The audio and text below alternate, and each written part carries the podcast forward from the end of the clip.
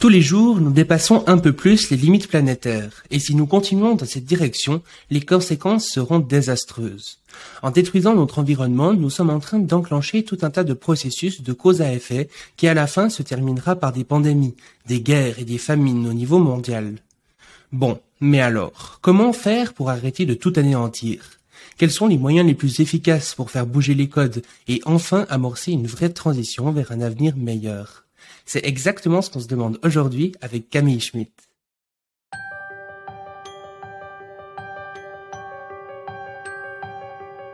Bienvenue sur le Futurologue Podcast, le podcast pour comprendre les enjeux de demain.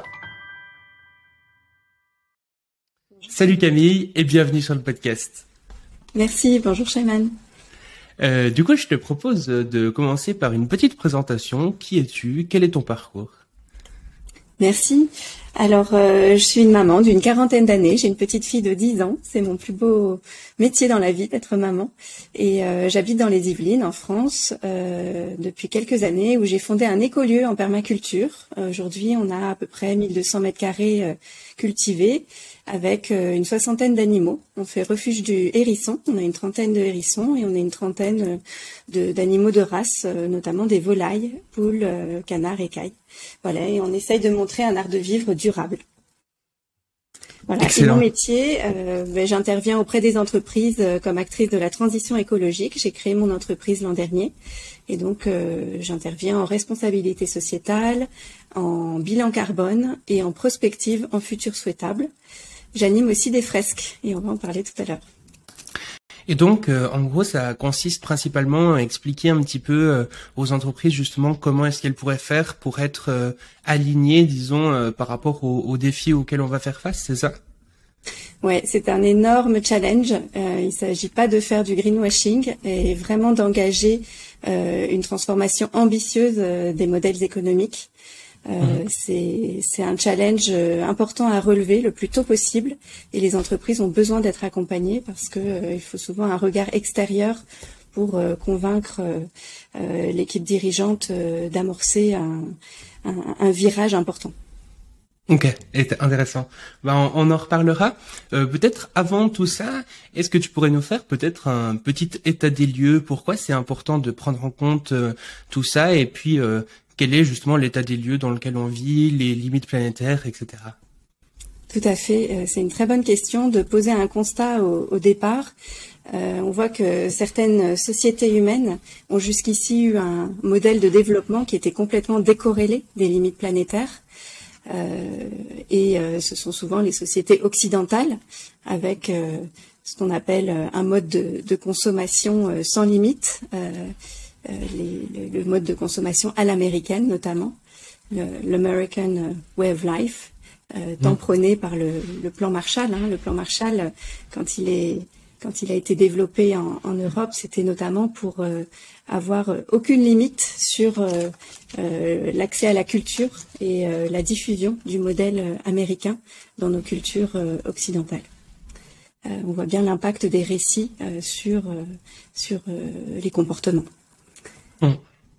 Voilà. Et par ailleurs, on voit aussi que les, les peuples qu'on appelait primitifs euh, auparavant, on les appelle aujourd'hui les peuples premiers.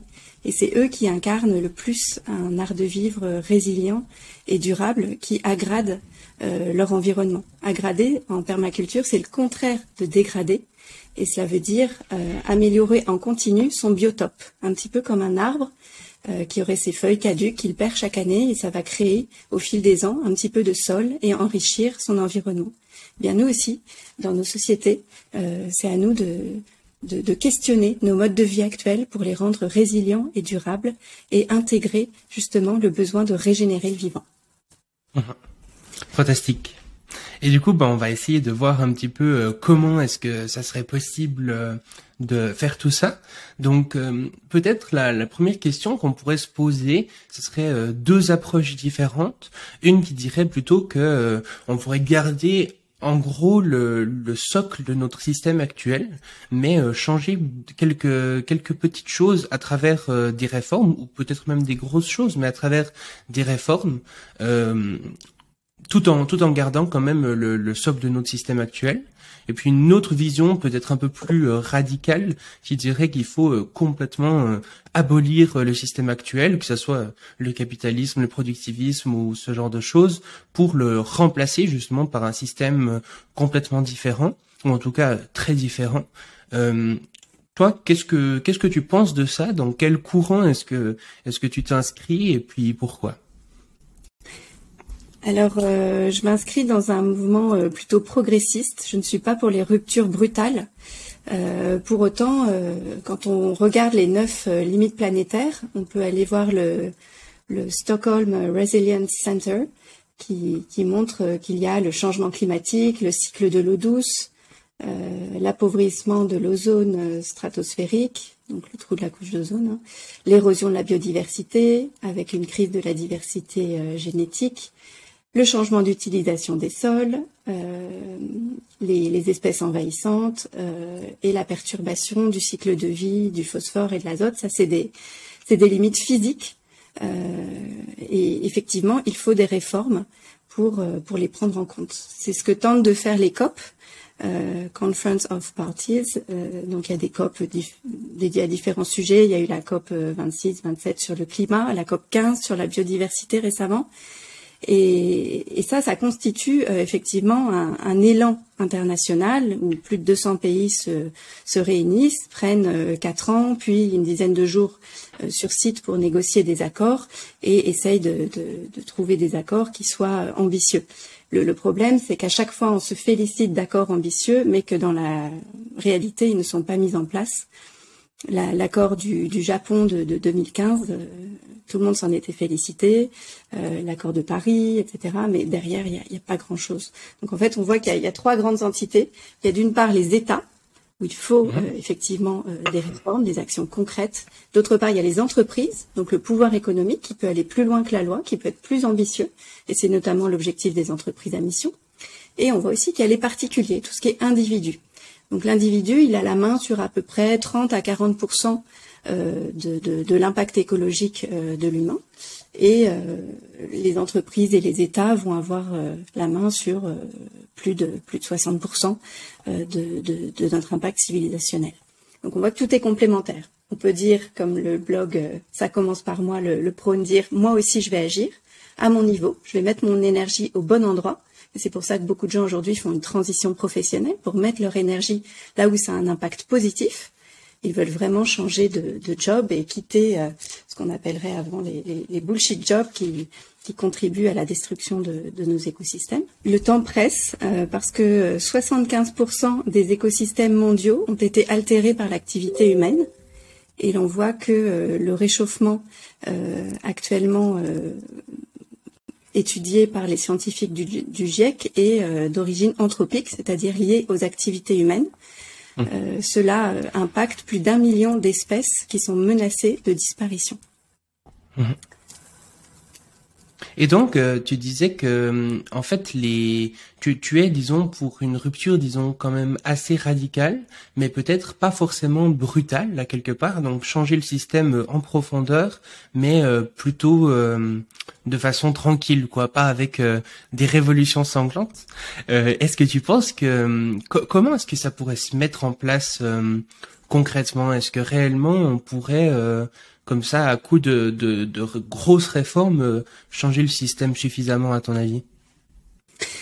Je crois que changer les comportements, c'est le plus important. Et créer de nouveaux imaginaires. Euh, dans la génération des années 60, 70, 80, le modèle de réussite, c'était, euh, comme tu le disais toi-même, avoir une maison, avoir un chien, avoir X enfants et avoir une grosse voiture. Et ça, c'était la réussite. Aujourd'hui, ça va être complètement différent. Ça va être euh, acquérir des compétences, euh, des savoir-être euh, et incarner un art de vivre durable et résilient. Et de plus en plus de jeunes y sont sensibles. Mhm. On pourrait dire que on aurait bientôt, par exemple, des quotas carbone par vie et on aurait droit à X tonnes d'équivalent CO2 à, à, émettre par an. Ça pourrait évidemment couvrir tous les aspects de notre vie, euh, comment on se loge, comment on se transporte, euh, qu'est-ce qu'on mange, euh, quels biens de consommation on acquiert et quel usage on en fait. Et, mhm.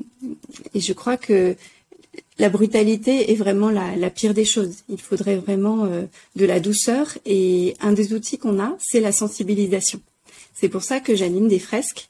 Euh, en 3 heures, 3 heures 30, on peut sensibiliser une personne à un sujet euh, et l'empouvoirer, en faire des pionniers et des pionnières de la transition.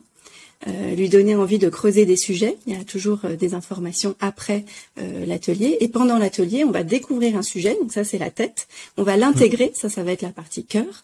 Et mettre en route les jambes, ça c'est la partie mise en action, pour transformer les comportements et générer de l'engagement. Mmh. Et puis euh, malgré justement, tu disais euh, toutes les COP qui se mettent en place, et puis le fait que quand même de plus en plus de personnes sont euh, conscientes de ces enjeux, on voit que très peu de, de choses bougent finalement d'un point de vue global. En tout cas, par exemple, la quantité d'émissions de CO2 continue à augmenter toutes les années. la même chose pour la disparition des, des espèces et des individus animaux. Donc, à quelque part, à ton avis, qu'est-ce que qu'est-ce qui bloque Quels sont les, les verrous majeurs auxquels fait face euh, à tous les niveaux, que ce soit individuel, entreprise ou, peut-être euh, étatique. Et comment euh, est-ce que tu imagines des, solutions pour débloquer ces verrous justement? Finalement, qu'est-ce qui bloque une transformation radicale du système? C'est très intéressant que tu parles de verrous justement. Alors j'anime une fresque qui s'appelle la fresque des nouveaux récits, où, le, terme c'est vraiment les, verrous et les clés. Donc on nomme les verrous. Donc il y a l'immobilisme, qui est le, business as usual, euh, faire l'autruche et continuer comme avant, ou l'effondrisme, qui, génère beaucoup de peur. Euh, et sa clé d'activation, c'est trouver des pistes d'action et d'espérance pour inventer le monde de demain et le faire advenir. Après, il y a un, autre verrou, c'est l'American Way of Life, qui nous dit que le seul modèle de réussite, c'est dans l'avoir, dans la possession, une vie très matérialiste, avec les, risques de surconsommation qui en découlent et qui font une forte pression sur les limites planétaires. Et alors là, la clé d'activation, ça va être une société de la convivialité, avec des relations sociales de qualité euh, qui permettent de vivre plus heureux, en meilleure santé physique et plus longtemps.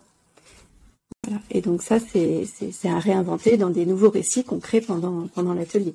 Il y a un autre verrou, c'est la compétition les récits dominants font souvent l'éloge de l'individualisme. Et cet individualisme, il véhicule un esprit euh, qui, accroît la, volonté de domination sur le vivant et détériore les rapports sociaux. Et là, la clé d'activation, ça va être la coopération avec un constat, c'est que l'espèce humaine est une des sociétés euh, euh, les plus coopératives et remettre cette coopération au cœur de nos nouveaux récits, c'est une clé pour accélérer la transition. Après, il y a encore deux verrous. Donc, il y aura la division sociale, euh, notamment avec la diffusion abondante euh, de récits dominants qui entretient chez les individus une attitude passive et polarisante. On va voir que plus il y a de récits qui parlent d'un futur catastrophiste, plus on croit que ça va devenir. Et donc là, le projet de société, la clé d'activation, ça va être l'économie du donut, où on va prendre en considération la notion de limite planétaire, mais aussi la volonté euh, d'urgence euh, écologique à concilier avec une justice sociale. Mhm. Et le dernier, euh, le dernier verrou, ce serait les normes socio-écocidaires.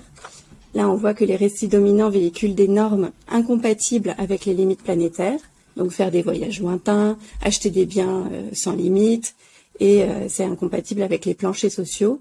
Euh, ça crée l'exploitation humaine, des inégalités euh, nombreuses. Et là, la mhm. clé d'activation, ça va être les nouveaux paradigmes, avec des nouveaux récits qui, qui nous tient d'inventer pour diffuser des normes sociales compatibles avec ces limites planétaires et les planchers sociaux, et accéder ainsi à une transition qui permet de, de l'atteinte des points de bascule sociaux. Ouais, c'est c'est extrêmement intéressant ce que tu dis là parce que ben pour moi justement qui s'intéresse beaucoup au, futur, finalement ce qu'on ce qu'on pourrait se rendre compte en en tout cas c'est la, réflexion qui me vient euh, avec tous les verrous que que tu as pu dire, euh, c'est que finalement les deux choses principales qui bloque euh, l'action actuellement, ça va être un surplus d'optimisme ou un surplus de, pessimisme finalement. Une sorte de surplus d'optimisme qui pourrait dire, euh, justement, tu, parlais de Virou euh, plutôt individualiste ou pensant justement que finalement le, système va pouvoir faire face à ces enjeux grâce par exemple à beaucoup plus de technologies sans forcément repenser le système ou ce genre de choses. Un truc très très optimiste justement qui va qui va bloquer euh, certaines actions qu'on pourrait mettre en place dès maintenant. Et puis à l'inverse aussi euh, quelque chose finalement dont on parle assez peu, euh, qui est justement bah, des, des, verrous qui pourraient être plus dans le négatif le fait de se dire que de toute façon, quoi qu'on fasse, c'est foutu, que l'humain est mauvais de nature, donc ça sert à rien de changer le système. De toute façon, ça va pas aller, ou ou justement des, des imaginaires effondristes très forts qui, qui ne correspondent même pas spécialement à ce que des gens théorisant justement l'effondrement peuvent dire, en tout cas la plupart du temps, euh, comme quoi euh, justement, ben, peu importe ce qu'on fera, il y aura un effondrement qui sera catastrophique, etc. Donc finalement, à quoi à quoi ça sert réellement d'agir euh, si c'est pour euh, que finalement ça change pas grand chose à la fin. Donc, euh, donc finalement, le, plus intéressant, ce serait une sorte euh, d'optimisme éclairé ou bien une sorte de, réalisme, peu importe comment on l'appelle. En tout cas, le fait de se dire qu'un futur souhaitable est possible, et puis euh, et puis de mais, mais que par contre il va pas arriver tout seul et qu'il faut des, des transformations mettre en place à tous les niveaux des, des transformations pour y arriver quoi et finalement ce que je trouve intéressant c'est que dans ce que tu dis la, quasi-totalité des verrous sont finalement des verrous d'imaginaire à quelque part. Qu'est-ce qu'on s'imagine? Et euh, on voit à quel point du coup, euh, à travers ce que tu as dit, euh, c'est vraiment l'imaginaire qui ensuite va faire les actions qu'on va mettre en place. Donc à quel point c'est important de créer de, de, nouveaux récits finalement de, de futurs souhaitables et réalistes. C'est ça, on est on est tous responsables et, et, à nous de nous empouvoirer de, de ce passage à l'action pour créer un avenir meilleur. Qu'est-ce que c'est un avenir meilleur? Pour moi, c'est préserver l'habitabilité du monde. Ça, c'est vraiment mhm. un objectif et c'est l'enjeu des enjeux. Euh, quand, euh, quand je t'écoute euh, parler des, des risques d'effondrement, ça me fait penser à cette notion de, du philosophe Gunther Anders, et je t'enverrai une référence, sur le décalage prométhéen, où l'homme est un peu comme un enfant qui a inventé plein de choses, qui a utilisé beaucoup de ressources, et Prométhée voilà, utilise le feu et il en est tout joyeux, mais finalement ça crée un désenchantement de se dire, bah, à la fois, je suis heureux d'utiliser toutes ces nouvelles technologies, mais de l'autre, il y a la solastalgie, il y a l'éco-anxiété de dégrader notre environnement et euh, de mettre en péril euh, la, vie des générations futures. Et, ça, ça peut être une, une source de, profond malaise humain. Donc euh, mhm. moi, ce que j'invite chacun à, à faire, c'est se demander quelle est ma raison d'être. Qu'est-ce qui m'anime? Qu'est-ce qui me donne de l'énergie le matin, euh, qu'est-ce qui, qu'est-ce qui me donne envie de me lever? Et il y a un très bon livre pour ça qui s'appelle Trouver son ikigai. Et ce livre-là, je te l'enverrai en référence. Euh, ça aide vraiment à, donner euh, aux jeunes, notamment, l'envie de se poser trois questions. C'est qu'est-ce que je sais faire? Qu'est-ce que qu'est-ce que j'aime faire? Quels sont mes talents? Euh, et euh, là où je peux gagner de l'argent. Et en fait, ces trois sphères-là, quand elles se regroupent, c'est notre raison d'être. C'est l'ikigai en japonais. Et, je crois qu'on a beaucoup de talent à aller vers un métier où on a des prédispositions, des compétences, on a une passion, on a des talents et euh, on a une capacité à en faire un métier. Et là, on trouvera du sens, de l'optimisme, de l'énergie et on va faire donner le meilleur de soi-même. Voilà. Mhm. Concernant les risques, euh, il me semble important de les étudier et de les comprendre plutôt que de faire l'autruche. Euh, et, et, donc, il y a des disciplines scientifiques euh, sérieuses qui, qui, se créent en ce moment avec des chercheurs qui, qui publient dans des grandes revues internationales, euh, comme euh, différentes académies des sciences, euh, la revue Nature, etc., qui étudient sérieusement qu'est-ce que ce serait un monde à plus 7 degrés en 2100 ben, clairement, c'est un monde invivable. C'est pas le monde que l'on veut faire advenir. Et donc, en prospective, on dit qu'il y a quatre scénarios principaux. Le premier scénario, ça va être continuer nos tendances actuelles et on va droit vers un monde à plus 4, voire plus 7 degrés en 2100, euh, ce qui n'est pas du tout euh, souhaitable.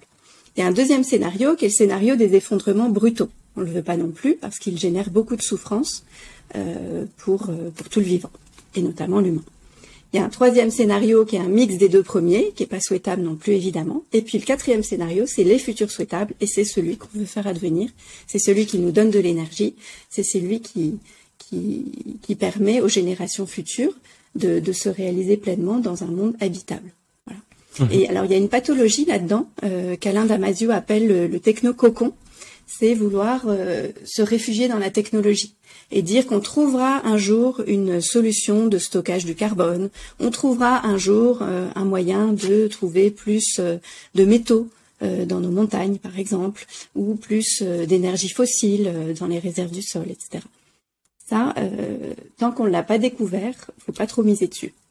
Voilà, ce technosolutionnisme-là, il peut rassurer certains, mais finalement, c'est un peu un miroir aux alouettes. Et il vaut mieux se dire qu'on va choisir un mode de vie frugal et sobre plutôt que de subir une décroissance brutale, une récession qui serait finalement une pauvreté subie.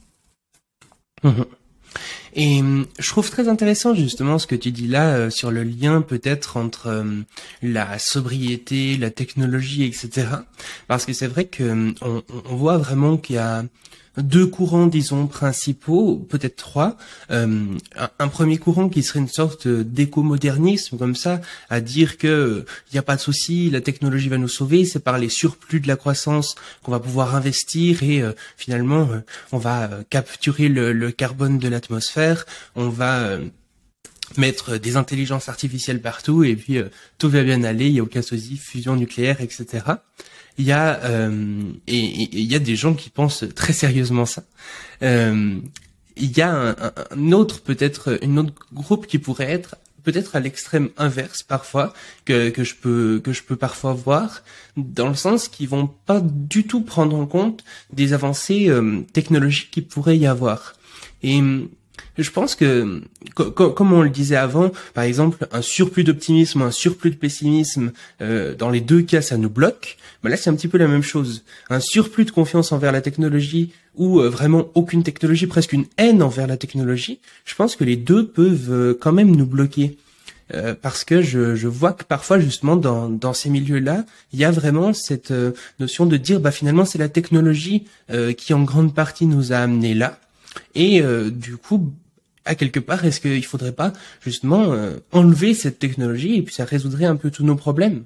Euh, Là où moi, par exemple, j'aurais plutôt tendance à me trouver du coup dans le troisième mouvement qui dirait à quelque part, bah finalement la, la technologie, euh, c'est aussi ce, ce qu'on en fait. Et puis Aujourd'hui, bah, la technologie a principalement été développée dans un modèle euh, capitaliste pour faire du profit, etc. Donc, euh, la technologie n'est pas forcément euh, souhaitable. En tout cas, beaucoup de technologies ne sont pas souhaitables. Beaucoup le sont aussi.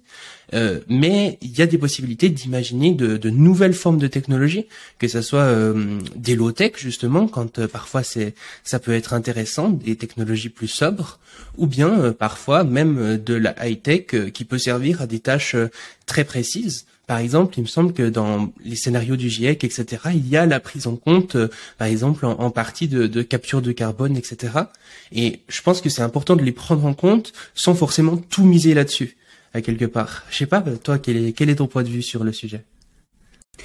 Alors euh, effectivement, vivant en écolieu, euh, je suis assez adepte de, de low-tech. Euh, pour autant, quand j'ai rénové ma, ma maison, j'ai voulu euh, une haute performance énergétique. Donc j'ai mis du double ou triple vitrage, des volets en, en aluminium, une isolation intérieure plus extérieure.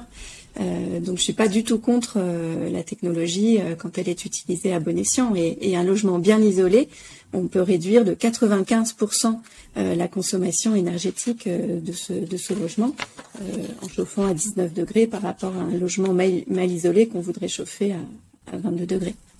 Mmh. donc effectivement, je ne suis pas du tout pour la société amiche. Hein, je crois en, on est bien fait de la vie moderne, de la technologie, bien fait de vivre en, en, 2022-2023, j'aurais pas voulu vivre il y a 200 ans, rien parce qu'il n'y avait pas de bons dentistes et, et, pas de bons chirurgiens et pas de soins médicaux adaptés.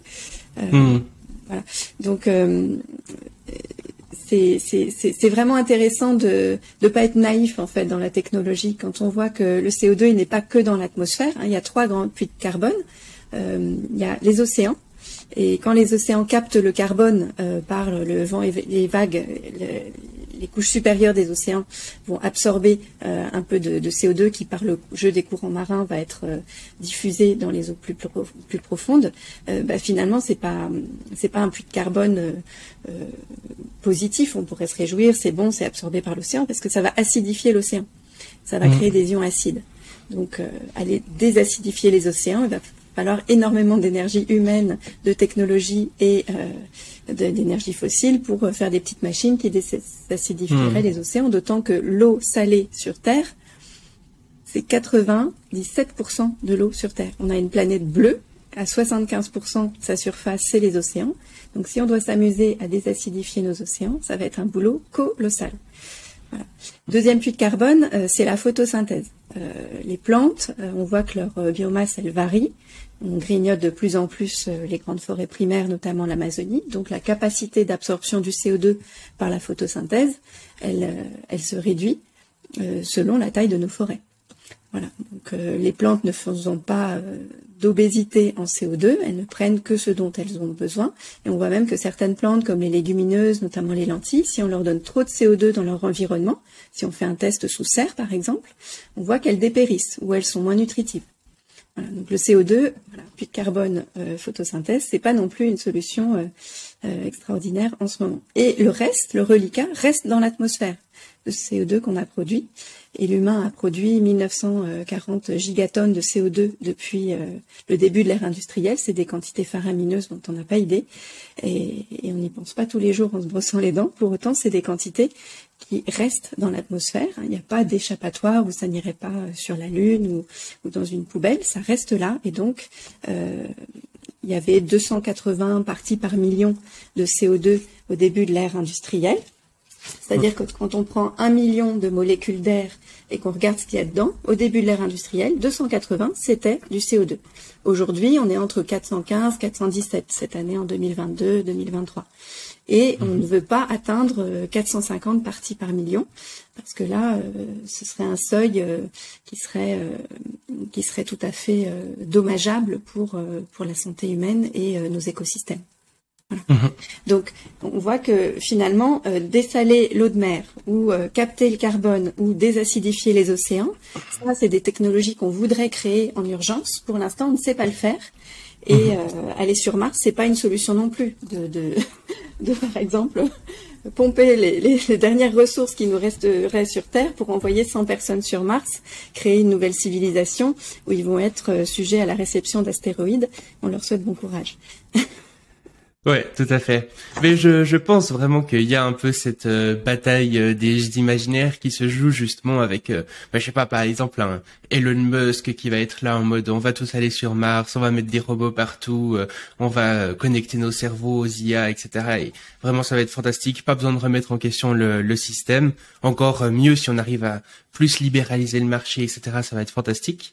Et puis de, de l'autre côté, parfois des discours qui me semblent aussi euh, un petit peu naïfs, un petit peu comme euh, dans, dans bah là, par exemple, il y a Avatar 2 qui est, qui est sorti et euh, ça, justement, je trouvais un petit peu, il y a cette idéalisation justement de, l'homme euh, naturel, de l'humain naturel qui vivrait en communion, etc. Mais sans forcément finalement se rendre compte aussi de tout ce que nous a apporté la modernité en tant que, que bien-être finalement, euh, autant au niveau du chauffage justement que comme tu le disais, que euh, au niveau ben, par exemple de la médecine ou ce genre de choses. Et je pense que, que c'est important de réussir à créer un imaginaire où il y a de la technologie, mais que cette technologie est bien pensée et puis est utile au, au bien commun et pas seulement euh, à certains milliardaires euh, qui veulent faire n'importe quoi avec.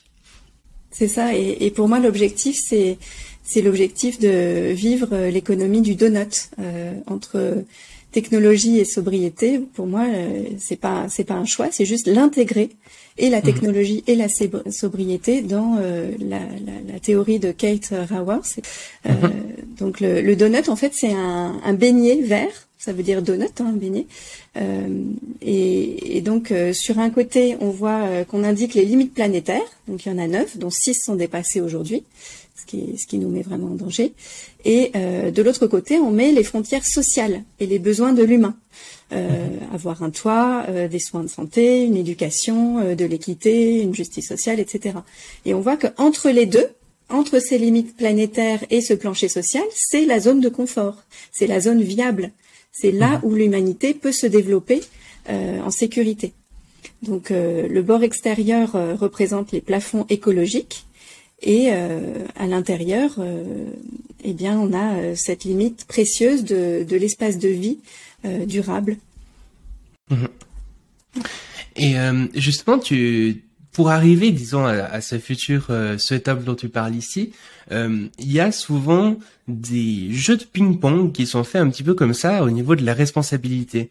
Autant des entreprises qui vont dire euh, que c'est aux politiques de réguler, des politiques qui vont dire que c'est aux citoyens, euh, sinon euh, les citoyens vont protester car ils vont perdre leur liberté, les citoyens qui vont dire ah ouais mais c'est super dur, on est bombardé de pubs en permanence, on n'est pas vraiment libre dans nos choix, donc faudrait que ça soit les entreprises et le politique, enfin, tout le monde qui met un petit peu la faute sur les autres.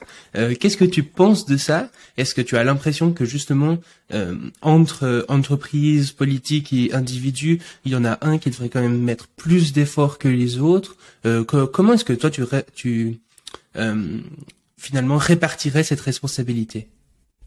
C'est très intéressant ce que tu dis là. Ça me rappelle le, graphique de Pierre Perretou qui s'appelle Dépasser le triangle de l'inaction.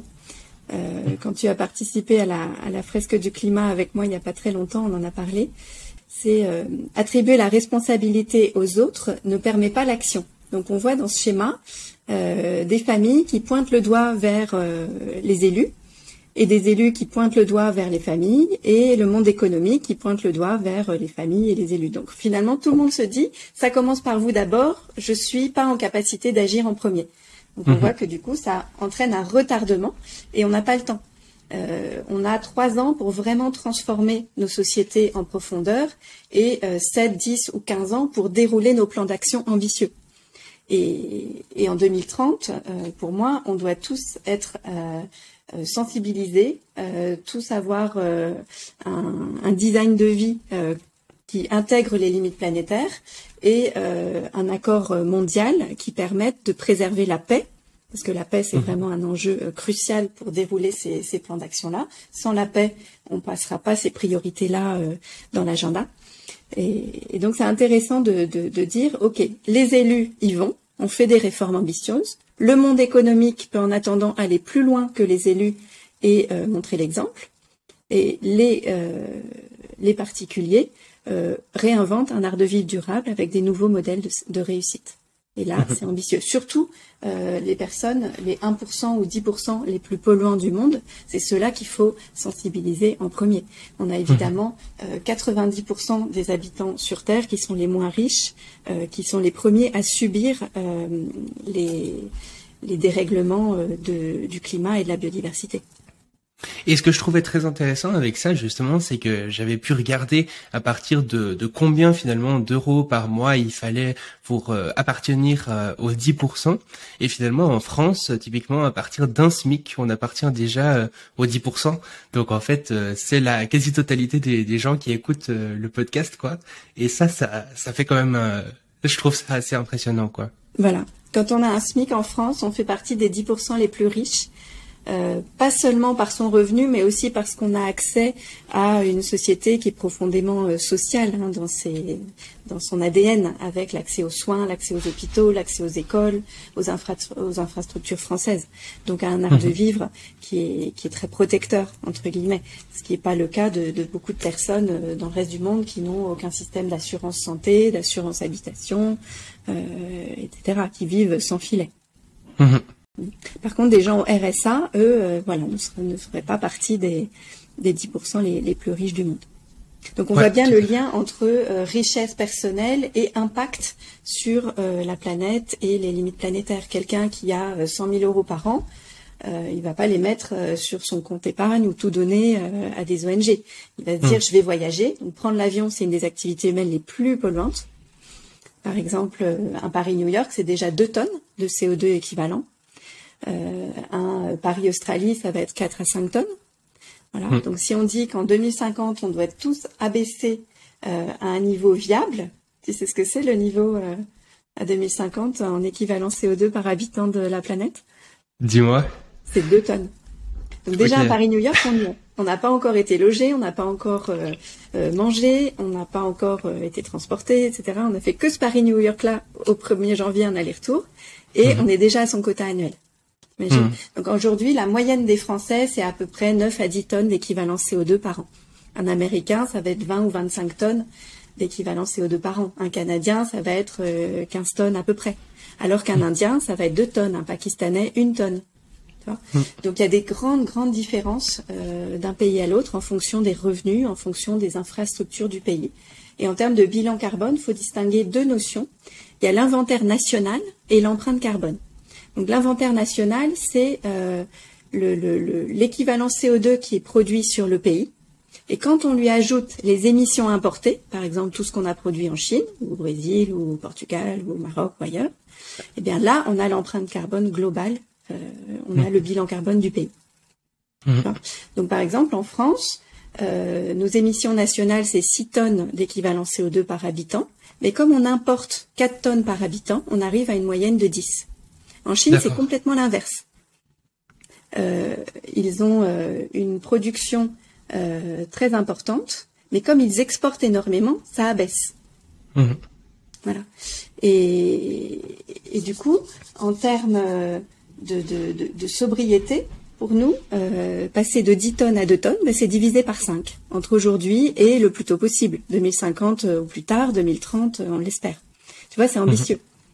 Par contre, pour un Pakistanais, eh ben, on pourrait dire que si il double, eh ben, il est déjà, il passe de 1 tonne à 2 tonnes, il est déjà à l'objectif de 2050. Mhm. Et puis, justement, sur cette répartition que, que tu disais du, du CO2, souvent on entend beaucoup de gens justement euh, euh, qui vont euh, prôner beaucoup de, de, croissance business as usual, etc. en mode la technologie va nous sauver, qui vont dire mais finalement on a déjà les preuves que ça fonctionne parce qu'il y a un découplage concret par exemple entre la croissance du PIB et puis les émissions de gaz à effet de serre par exemple, en France, euh, ça fait quelques années qu'on a de, plus en plus justement de, PIB, que le PIB continue à augmenter, mais que les gaz à effet de serre diminuent. Et euh, je me demandais justement à quel point cette euh, donnée elle est correcte ou pas. Et puis justement, est-ce qu'elle prend en compte le fait qu'on importe énormément de choses? Typiquement en France, la quasi-totalité de, enfin une grande partie de ce qu'on a provient de, de pays asiatiques. Et du coup, est-ce que ça c'est pris en compte dans le découpage ou pas du tout? Alors, dans le bilan carbone, il y a, trois choses. Euh, il y a les émissions directes, euh, mhm. le scope 1. Après, il y a le scope 2 avec certaines choses qu'on va rajouter comme, euh, comme l'énergie. et le scope 3, c'est l'usage des produits et l'empreinte des fournisseurs.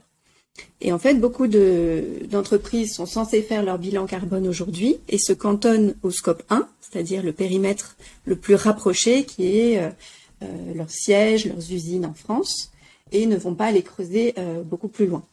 Euh, en plus, euh, même si les bilans carbone sont obligatoires, l'État n'a pas mis en place de, de, de, gendarmes du bilan carbone suffisamment empouvoirés pour condamner les entreprises qui n'iraient pas au bout de l'exercice.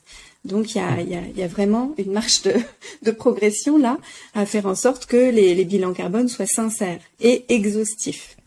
Et effectivement, aujourd'hui, on a délocalisé la pollution. Euh, les industries les plus polluantes, non seulement elles sont faites dans des pays pauvres, on peut penser au Bangladesh pour le textile, par exemple, où euh, c'est une industrie polluante. Hein, le, on utilise des teintures, de l'eau de javel pour les jeans, et tout ça est, est déversé sans filtre dans les rivières euh, et dans les nappes phréatiques locales. Hein. Il n'y a, a, pas de pas tellement de encore, enfin certaines usines à la pointe, mais on va pas dire que c'est général au Bangladesh. Hein. Beaucoup de, polluants arrivent en pleine nature à la sortie de ces usines. Donc mmh. euh, c'est loin des yeux, euh, loin du cœur. Et, dans ces pays-là, on délocalise la pollution. Voilà, première chose. Mais aussi, c'est des pays qui ont une source d'énergie qui est très carbonée. On va avoir des centrales à fioul, des centrales à charbon.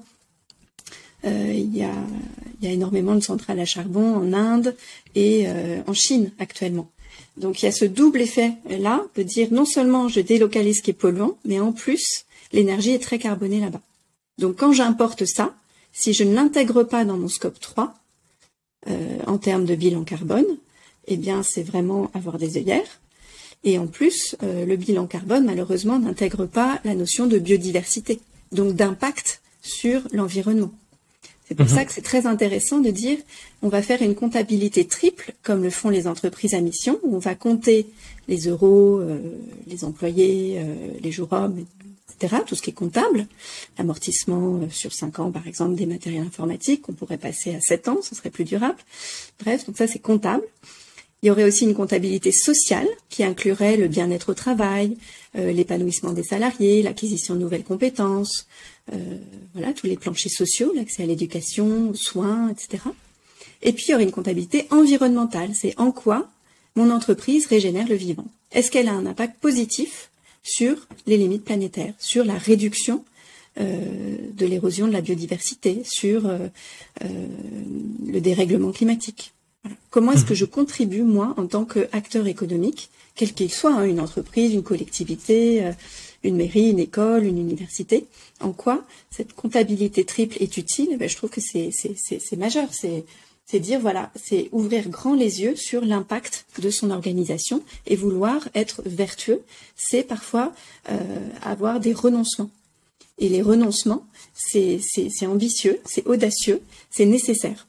Par exemple, mhm. on a étudié le cas d'une mine qui générait beaucoup de poussière et les gens, euh, les, les populations autour de la mine avaient des maladies respiratoires. Et donc, ça pose la question de comment est-ce qu'on fait pour éviter ces maladies-là? Est-ce qu'il faut fermer la mine? Est-ce qu'il faut travailler autrement? Et là, il y a eu une décision qui était à la fois de transformer le modèle économique, mais aussi d'arrêter certaines activités parce qu'elles étaient trop impactantes et qu'on pouvait faire autrement. Et donc, euh, concrètement, si euh, on prend en compte justement le fait qu'on importe euh, beaucoup de choses, on est on, est au clair sur le fait que du coup le, découplage annoncé ne, ne fonctionne pas. Il n'y a pas de découplage. Alors non, effectivement, c'est comme avec le nuage de Tchernobyl, il n'y a pas de frontières. Donc euh, notre maison commune, c'est notre planète, c'est notre petit navire euh, dans cet euh, univers. Mmh.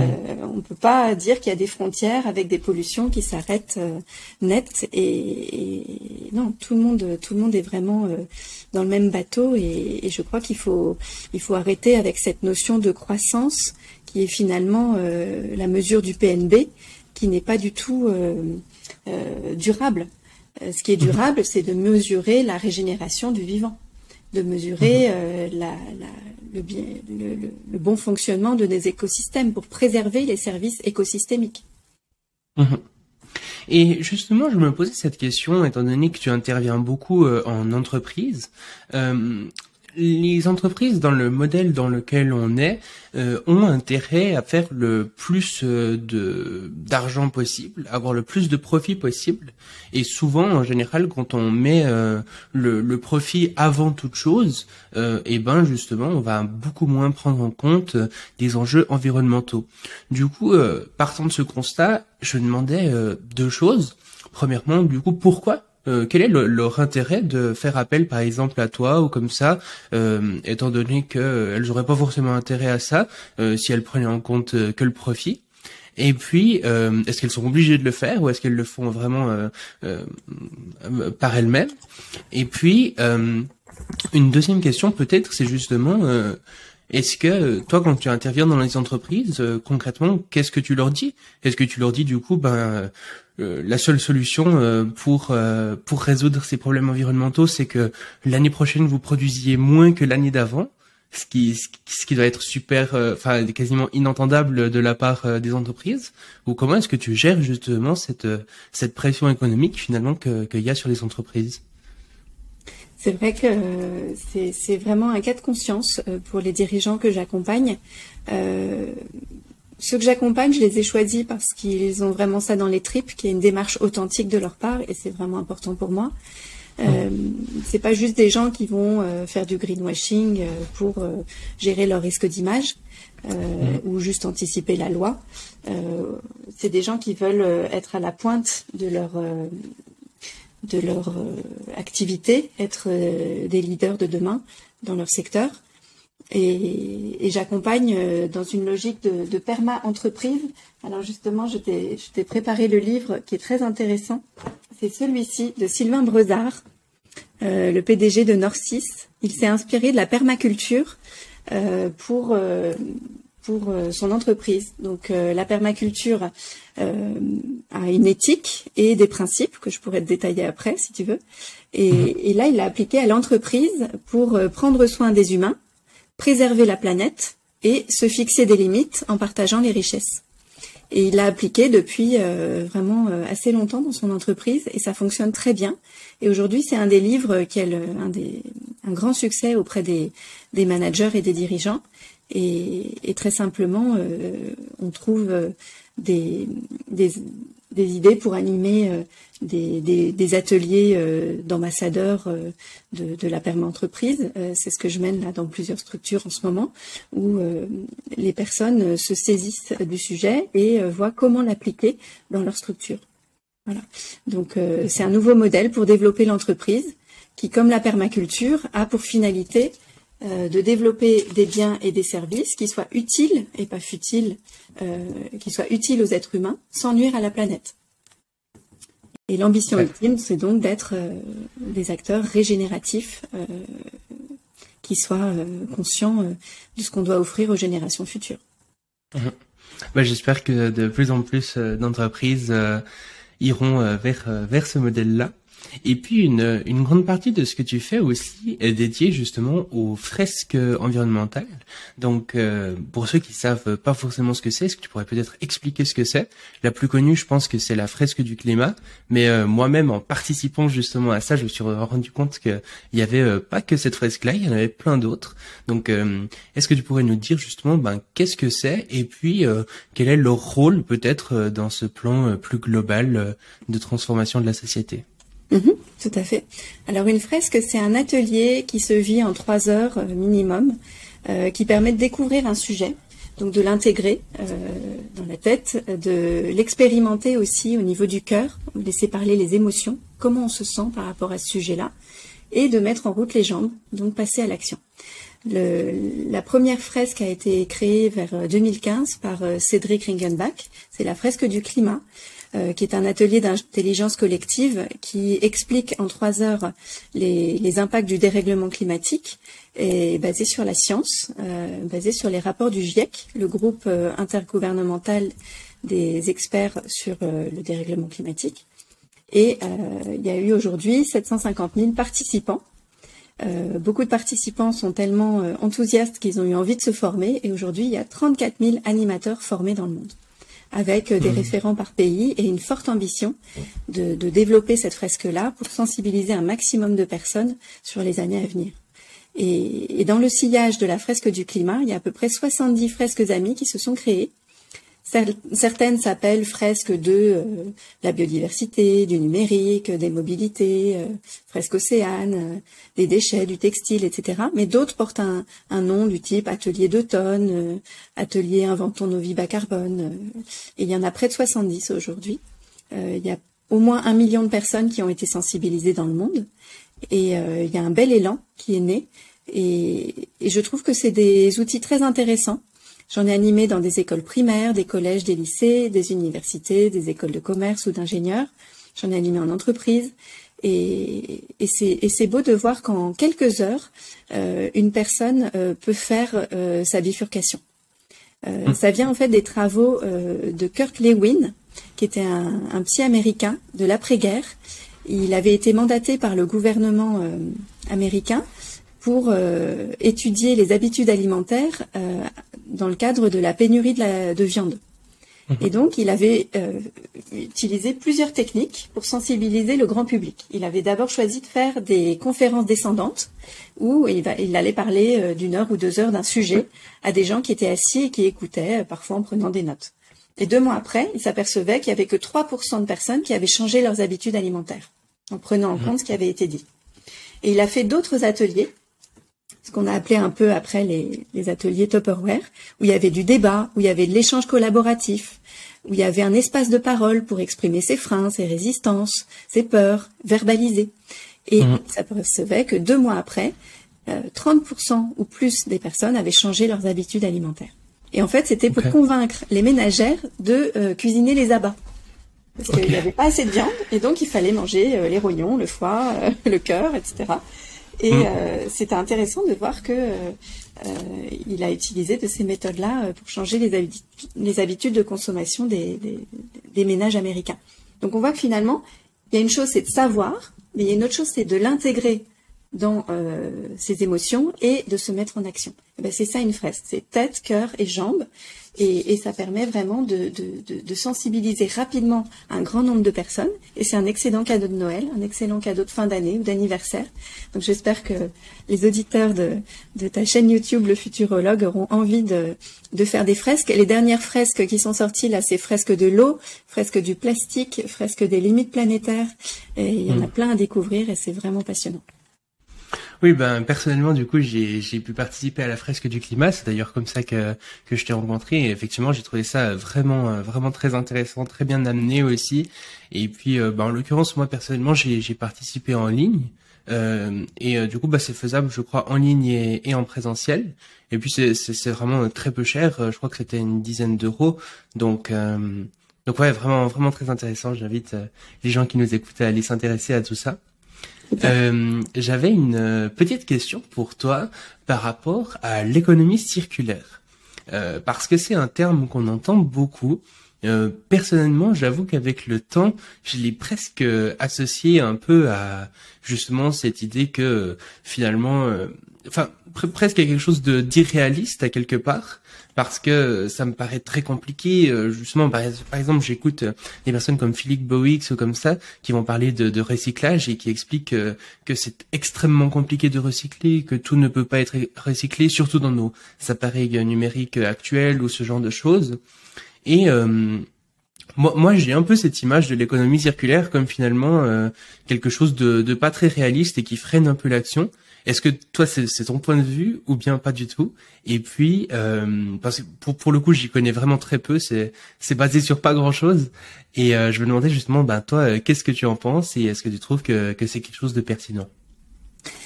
Alors l'économie circulaire, un bon exemple, c'est la pâte de verre de couleur verte. Quand on boit du cidre, par exemple, on a une bouteille en verre c'est mes origines normandes qui parlent, la bouteille en verre est de couleur verte et ça c'est un exemple d'économie circulaire, c'est-à-dire que euh, c'est une pâte de verre que l'on peut casser, euh, chauffer et à l'infini refaire de la pâte de verre verte et il y a une boucle et c'est une des choses que l'on sait bien recycler en France en économie circulaire, c'est-à-dire en boucle fermée. Mhm. Pourtant, c'est quand même dommage de casser ces bouteilles parce qu'on pourrait les laver et les réutiliser. Donc, on voit qu'il y a différentes euh, possibilités. Euh, soit on chauffe à des milliers de degrés et on va avoir beaucoup d'énergie fossile mobilisée, soit on lave avec un procédé industriel qui soit propre à euh, un bien alimentaire. Donc il faut certaines normes d'hygiène, mais on économise énormément d'énergie et ça, ça s'appelle la consigne. Mhm. dans beaucoup de villes, il y a des consignes qui se remettent en place, et, finalement, c'est encore plus intéressant que l'économie circulaire. C'est pour ça qu'il faut un peu euh, cogiter et voir quel est le, principe le plus vertueux à notre niveau pour mhm. euh, limiter euh, notre impact sur la planète. Mais en gros, quand on fait l'analyse de cycle de vie d'un produit, on va prendre en compte dans tout son cycle de vie les matériaux qui ont été nécessaires pour sa conception, euh, l'énergie pour sa fabrication, le transport jusqu'au magasin, ensuite euh, l'énergie utilisée par le consommateur qui vient au magasin, euh, l'énergie du magasin lui-même et le cycle de vie du magasin, et puis le ramener chez soi, tout le temps d'usage, et puis après à la fin, la fin de vie du produit. Est-ce qu'il va être recyclé? Est-ce qu'il va être jeté dans la nature? Combien de temps il va mettre à se décomposer si c'est le cas? Euh, S'il est composté entre guillemets Et donc ça, c'est toute l'analyse du cycle de vie. Et donc en économie circulaire, quand on fait une mission de conseil en économie circulaire, on, va regarder tous ces aspects-là qui dépassent le, bilan carbone. On va parler des ressources naturelles. On va, passer, on va parler des, modes de consommation. On va évaluer euh, si le, produit est réparable, euh, voire même on va regarder s'il est futile. Par exemple, quand on parle de, de, jeux vidéo, euh, c'est vrai que beaucoup réclament la 5G, mais est-ce que c'est vraiment fondamental dans un monde qui est en pénurie d'électricité d'avoir des jeux vidéo en 5G Ou est-ce qu'on pourrait Mhm. pas dire la 5G, c'est plutôt utile aux chirurgiens qui, dans certains cas, ont besoin de 5G pour opérer et sauver des vies? Pour moi, le choix est vite fait. Vois? Donc, s'il y avait une définition simple de l'économie circulaire, ce serait de dire que euh, dans la nécessaire transition écologique, c'est chercher le modèle le plus vertueux, économe en ressources, le moins producteur de déchets. Le meilleur déchet, c'est celui qu'on n'a pas produit, comme le meilleur CO2, c'est celui qu'on n'a pas émis. Et, et là, on va euh, aborder un, un système de production qui soit en boucle fermée et non pas un système de production linéaire qui est je produis, je consomme et je jette. Oui, et en fait justement moi c'est ça que que j'avais trouvé intéressant, c'est le fait que finalement les on va réutiliser les déchets euh, comme euh, matière première euh, pour pour re- reproduire à quelque part.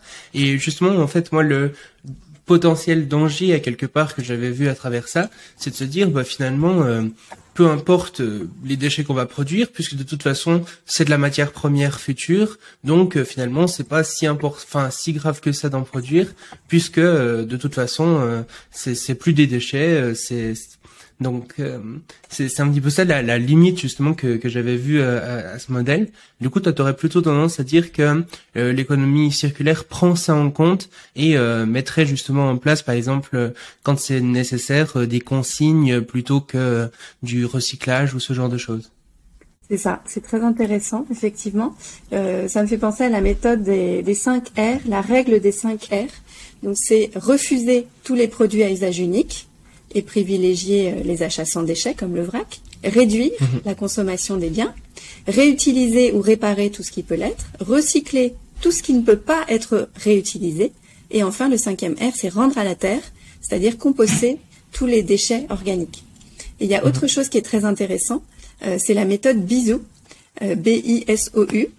Donc on va analyser avant d'acheter un, un bien si on en a vraiment besoin, euh, s'il va nous servir immédiatement ou si on peut reporter l'achat, euh, si on n'a pas quelque chose de semblable à la maison euh, qui pourrait avoir le, le même usage. On va regarder son origine aussi pour voir s'il est produit localement par exemple. Et enfin le U c'est utile. Est-ce qu'il nous va, est-ce qu'il va nous être euh, vraiment euh, utile ou est-ce qu'il est futile?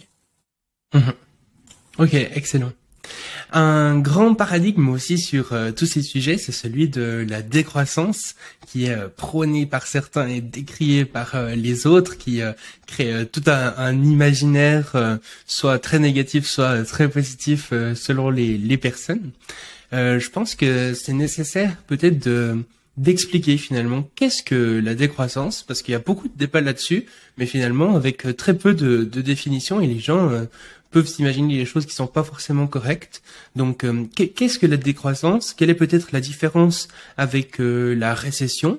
Et puis, euh, qu'est-ce que qu'est-ce que toi tu en penses? Est-ce que tu penses qu'on devrait aller vers un paradigme plutôt décroissant ou que la croissance peut rester pertinente?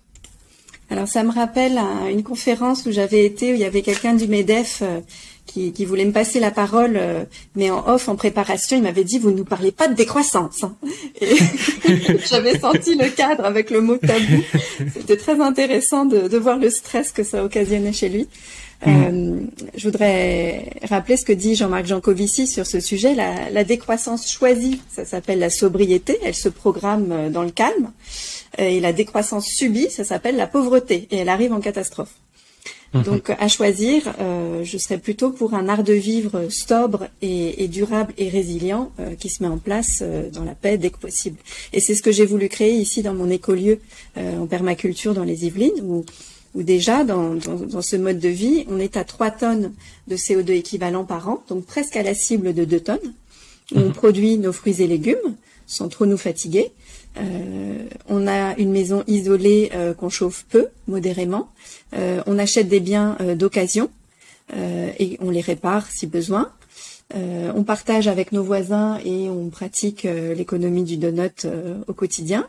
J'ai fait une transition professionnelle où maintenant je suis consultante en, en écologie, responsabilité sociétale, bilan carbone. Plus j'anime mon écolieu en donnant des cours de permaculture et en menant des chantiers participatifs.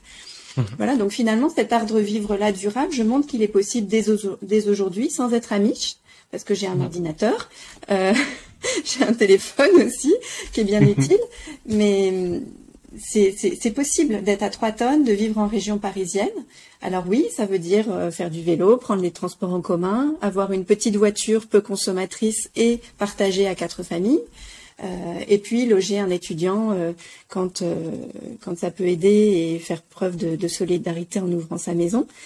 voilà, tout ça c'est des, moyens qui sont à la portée de, beaucoup, peut-être pas de chacun. Hein. J'avoue que j'ai la chance d'avoir pu construire tout ça, mais c'est aussi à la force du poignet et ça m'a pris des années. Mais en tout cas, voilà, c'est un art de vivre qu'on veut incarner ici euh, dans ma famille et euh, qu'on veut partager. C'est pour ça que la porte est ouverte et qu'on accueille du public pour euh, dire voilà, c'est possible aujourd'hui de, de, de, de, vivre dans un monde bas carbone, régénératif pour le vivant, qui prend en compte les limites planétaires et qui préserve l'habitabilité de nos écosystèmes. Excellent. Et justement, quel est, est-ce que tu pourrais nous expliquer la différence justement entre décroissance et récession? Alors, euh, disons que la récession, c'est c'est la baisse de la croissance brutale qui est expliquée par, euh, par exemple, des pénuries. Quand on avait euh, des, des, puces informatiques produites à Taïwan et, et, un arrêt de la production pendant le Covid, voilà, on a eu on a eu un moindre chiffre d'affaires dans nos entreprises françaises qui étaient très dépendantes de ces puces euh, taïwanaises. Donc on voit l'importance des monopoles et d'un lieu de production unique mondial. Ce que ça peut entraîner, c'est l'effet papillon. Hein. Un battement d'aile à Taïwan peut faire s'effondrer et, arrêter complètement euh, des usines partout dans le monde. Donc ça, c'est un exemple de, de récession. Alors que la décroissance, c'est plus un état d'esprit où euh, on se concentre sur l'essentiel, sur euh, ce qui est important euh, dans la pyramide de Maslow, c'est être logé, avoir un toit, être nourri, être en sécurité physique, mentale, et, et, le reste après c'est l'accomplissement de soi. Mais au-delà, c'est du futile ou du, du non prioritaire. Donc, je dirais que la, la, la décroissance c'est quelque chose que l'on peut choisir. La récession, elle se subit. Excellent. Oui, et finalement la la récession, elle reste euh, dans un paradigme très euh, actuel finalement capitaliste et basé uniquement sur euh, sur le profit là où peut-être la décroissance permet d'autres d'autres imaginaires finalement. Parce qu'une une sobriété justement imposé dans ce système actuel, c'est extrêmement dur euh, à, vivre et euh, beaucoup de gens euh, peuvent ne pas avoir de quoi manger, etc. Là où la décroissance, quand elle est choisie et que le système qui va autour est, bien pensé, elle peut même être souhaitable finalement. Et, et, je pense que c'est assez nécessaire d'imaginer des futurs souhaitables justement pour pour donner envie d'agir. C'est ça. Et je voulais te montrer ce livre-là que tu as reçu pour Noël, il me semble. Donc euh, c'est Le Monde sans fin de Blin et Jean Covici.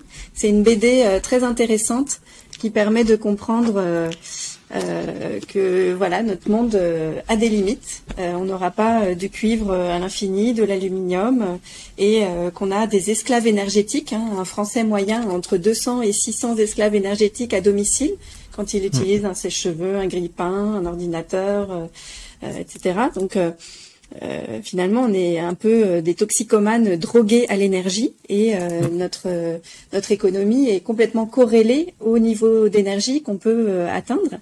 Euh, quelle que soit l'énergie. Euh, donc il y a les, les trois énergies fossiles, hein, euh, pétrole, gaz, charbon, il y a l'énergie nucléaire, il y a les énergies renouvelables dont on parle beaucoup, mais elles sont sous perfusion de subventions très importantes et c'est que 3% de notre mix énergétique mondial aujourd'hui, donc c'est très très peu. Hmm. Et puis certaines énergies renouvelables sont sont difficiles à maintenir, hein, comme les, les, les, panneaux photovoltaïques, les panneaux solaires qu'on a mis en place dans des pays très très pauvres, euh, la maintenance euh, c'est un challenge. Donc euh, si on les met en place mais qu'au bout d'un an c'est en panne, finalement on n'a pas fait un placement intéressant et, et pour les populations locales et pour l'écosystème dans lequel ça va tomber en désuétude.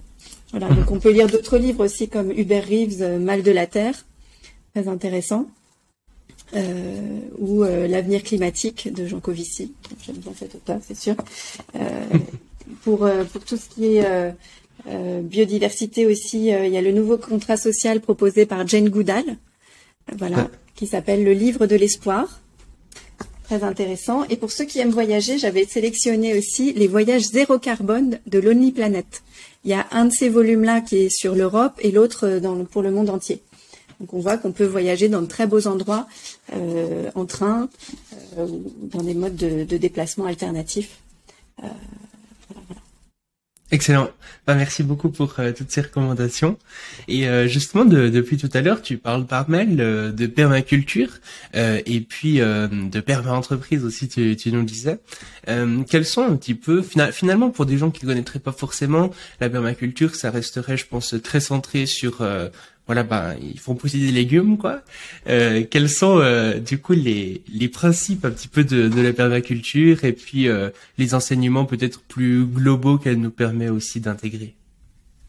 Merci pour cette belle question. Effectivement, pour moi, la, permaculture, c'est un art de vivre. Elle a été élaborée dans les années 1970 par un biologiste australien qui s'appelle Bill Mollison et son élève, David Holmgren. Et donc, ils ont sorti deux livres qui s'appelaient euh, Permaculture 1 euh, et 2. Et donc, ça veut dire agriculture permanente. En fait, c'est plutôt un, mot valise au départ euh, qui parle d'agriculture durable. Mais ça peut s'étendre à tous les aspects de notre vie, en fait. On va voir que ça part d'agriculture et d'horticulture durable, fondée sur l'observation minutieuse des écosystèmes et des cycles naturels en vue de leur imitation. Et une fois qu'on a bien observé quatre saisons son terrain, c'est ce que j'ai fait ici en arrivant dans, dans mon écolieu d'un peu plus de 1200 mètres carrés, j'ai observé quatre saisons. Et mhm. j'ai vu qu'à certains endroits, j'avais des tulipes, des narcisses.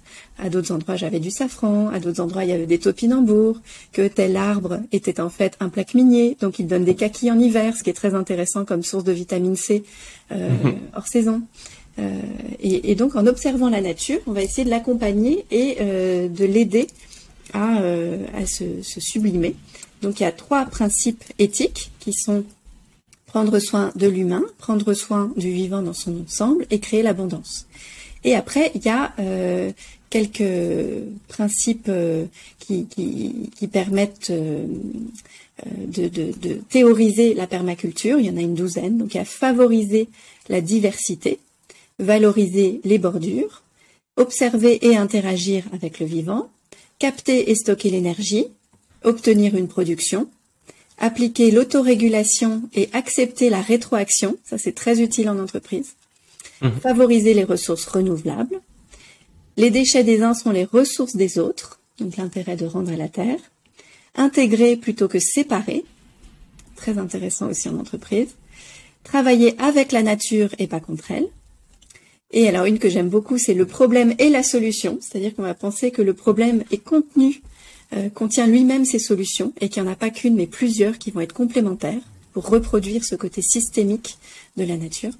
Mhm. Ensuite, il y a chaque élément remplit plusieurs fonctions, chaque fonction est remplie par plusieurs éléments, et etc., euh, etc. Donc euh, tout ça, ça peut s'appeler un design ou une conception en permaculture. En bref, c'est un aménagement de l'espace. C'est utile pour le mhm. jardin, et c'est aussi utile pour sa vie. On peut faire le design de sa vie. Toi, Shaiman, tu peux te dire, voilà, je vais créer ma vie comme un jardin. Voilà les grands rêves que je veux réaliser, les compétences que je veux acquérir, les métiers que je veux avoir exercés, les personnes que je veux avoir rencontrées. Tu vois? Mmh. et, comme un jardin, tu vas te dire, bah voilà où sont les bosquets, voilà où sont les forêts, voilà où sont les zones sauvages, voilà où sont les zones de repos. Tu vois? Et, et en entreprise aussi, ça va être utile. On va pouvoir dire qu'il y a un nouveau modèle d'entreprise à développer qui, a pour finalité de développer des biens ou des services qui sont utiles aux humains sans nuire à la planète. Donc on va prendre soin des humains, préserver la planète, fixer des limites, partager les richesses. Excellent, merci beaucoup. Et puis euh, justement, finalement, quand on découvre un petit peu euh, tous ces sujets de limites planétaires, euh, d'effondrement ou ce genre de choses, ça peut être assez angoissant à prime abord. et on peut tomber justement dans ce qu'on disait au départ, un petit peu un truc de tout est foutu. Euh, et en même temps, quand on se rend compte justement que euh, l'imaginaire qui nous est vendu par beaucoup d'une sorte de course à la croissance et à la technologie qui va nous sauver de tout est finalement un imaginaire très très peu réaliste. On peut se dire ouais justement ben un peu euh, tout est foutu, ça sert plus à grand chose. Et on, on, disait justement que par rapport à ça, l'important c'était d'imaginer des, des, futurs souhaitables et euh, des futurs souhaitables réalistes. Euh, est-ce que tu aurais des, des idées à quelque part justement de comment imaginer ces, futurs souhaitables qui restent euh, qui restent réalistes et pas tomber d'un côté dans une sorte de futur souhaitable techno solutionniste euh, complètement irréaliste ou euh, dans un futur pas du tout souhaitable très triste finalement d'imaginaire d'effondrement où tout le monde tout le monde se tape dessus quoi. Comment faire la part de tout ça et imaginer un, un futur souhaitable qui prend en compte les limites planétaires? C'est une question que beaucoup de jeunes posent, euh, notamment en école de commerce où je donne des cours, et, souvent la réponse que j'ai, c'est c'est à chacun de vous d'imaginer votre futur souhaitable. Il n'y a que vous qui, puissiez le, dessiner aussi beau qu'il est dans vos rêves et, soyez ambitieux. Soyez ambitieux pour votre futur, pour votre euh, génération, pour vos enfants aussi, euh, et pour notre planète. Donc, mmh c'est chacun euh, qui, peut vraiment euh, dire voilà mon métier de rêve c'est ça. Pour maintenant pour dans 10 ans pour dans 15 ans ce sera ça. Euh, là où je veux vivre on n'est pas tous obligés de vivre dans des grandes villes. On peut aussi vivre très bien à la campagne au milieu de, la biodiversité. Et, les jeunes je crois sont très conscients de la génération XYZ hein, du, du fait qu'ils vont réaliser leurs propres rêves pas ceux de leurs parents et pas les modèles parentaux et les modèles de réussite qui nous ont été euh, édictés euh, à travers ce qui a pu modeler l'enfance. Ça peut être des dessins animés, ça peut être des, livres, des films, etc. Donc si si, j'avais un, conseil à donner, ce serait de dire bah, écoute, écoutez chacun ce que vous avez dans le cœur et, réalisez vos, plus beaux rêves et ce sera quelque chose d'essentiel Qu'est-ce qui est essentiel pour vous Qu'est-ce qui est essentiel à, à votre bonheur? C'est pas des choses très carbonées. Souvent on dit bah c'est ma famille, c'est mes amis, c'est vivre en harmonie avec mon environnement, c'est avoir réalisé tel et tel grand rêve avant de mourir. Voilà. Et, on s'aperçoit que dans ces nouveaux récits, en animant ces fresques des nouveaux récits notamment, euh, et, c'est ce que ce dont témoigne Benoît Roland Ravel, le, fondateur euh, avec Alexis Klein de la, fresque des nouveaux récits, c'est que nos, nos, nos plus grands rêves sont pas carbonés. Hum. Ils, sont vraiment euh, des rêves d'harmonie, des rêves. C'est pas bisounours, hein, ce qu'on dit. C'est c'est au contraire ambitieux et c'est un vrai challenge. Il faut le prendre très au sérieux. Il faut prendre au sérieux nos rêves. Et, c'est ce qui est raconté ici par Mathieu Baudin dans, dans ce livre-là. Il a fondé l'Institut des futurs souhaitables avec Jean-Luc Véraud il y, a, il y a quelques années. Et donc, dites à l'avenir que nous arrivons, la révolution des conspirateurs positifs. Et donc, euh, quand on fait la prospective dans cet institut-là, ça dure six mois. Et, on y apprend en fait qu'on n'est on n'est pas programmé pour détruire la planète. Euh, notre paradigme, c'est de vivre en harmonie avec notre environnement, et, que si on veut faire advenir euh, nos futurs souhaitables, il faut prendre nos rêves au sérieux et les réaliser maintenant. Fantastique. Euh, je te propose de passer aux trois questions de fin. Ma première question de fin, c'est au-delà de, tous ces enjeux, peut-être en les, en les prenant en compte, en prenant en compte toutes les finalement les courbes, les statistiques et tout, tout, tout ce qui peut être imaginable justement pour notre futur. Est-ce que tu as l'impression qu'on que c'est possible finalement d'aller dans, dans le bon sens? Est-ce que tu es plutôt optimiste sur euh, notre capacité à aller justement vers un futur souhaitable? Ou euh, tu te dis que c'est possible mais que euh, ça reste assez peu probable et du coup tu serais plutôt justement pessimiste par rapport à l'avenir? En gros, est-ce que tu, tu penses que l'avenir sera mieux qu'aujourd'hui ou pire qu'aujourd'hui? Alors je suis optimiste déjà parce que je suis maman et que j'ai une petite fille de 10 ans qui mérite vraiment le meilleur euh, pour son avenir. Et je crois qu'être parent, c'est vouloir le meilleur pour son enfant. Et donc je veux placer mon énergie et mes compétences à être actrice d'un monde euh, désirable, d'un monde euh, qui, vraiment intègre cette transition écologique de manière concrète. Et, et, je crois qu'on n'a pas le droit de, de, décevoir nos enfants. Ils nous en feront le reproche. voilà. Donc je me donne pas l'autorisation d'être pessimiste en fait, parce que ce serait baisser les bras ou ce serait faire l'autruche ou ce serait entrer dans différentes pathologies. Euh, j'ai envie d'être du côté de ceux qui font et pas du côté de ceux qui critiquent et qui laissent mhm. tomber.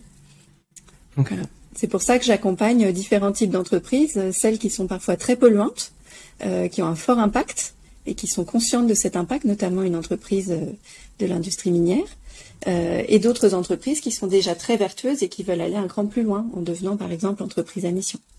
Mais je crois qu'il faut laisser personne au bord du chemin. Et, c'est pour ça que dans mon métier de consultante, je veux aller vraiment aussi aux périphéries et aller vers les entreprises les plus impactantes ou vers les, collectivités qui sont le plus loin du sujet écologique pour les intégrer et les, ramener au centre des sujets. Mhm.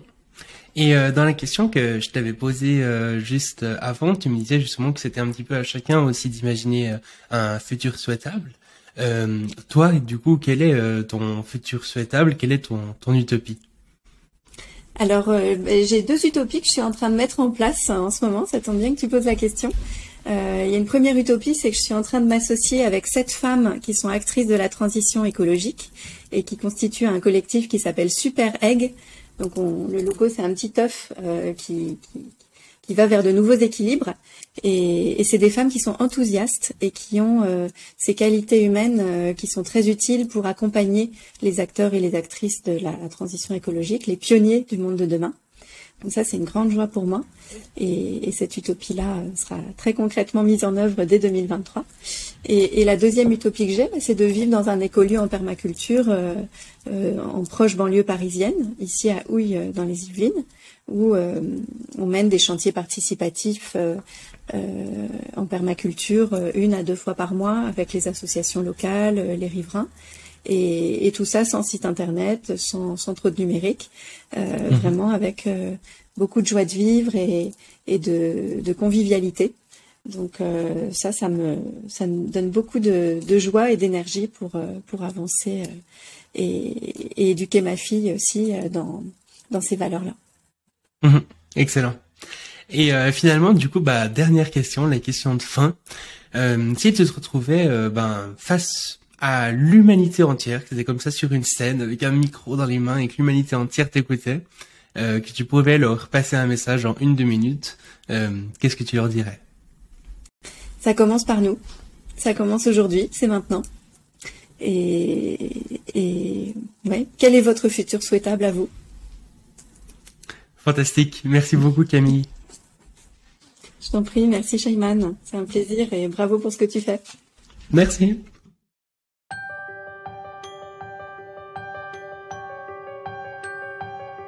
Merci d'avoir écouté le Futurologue Podcast, le podcast pour comprendre les enjeux de demain.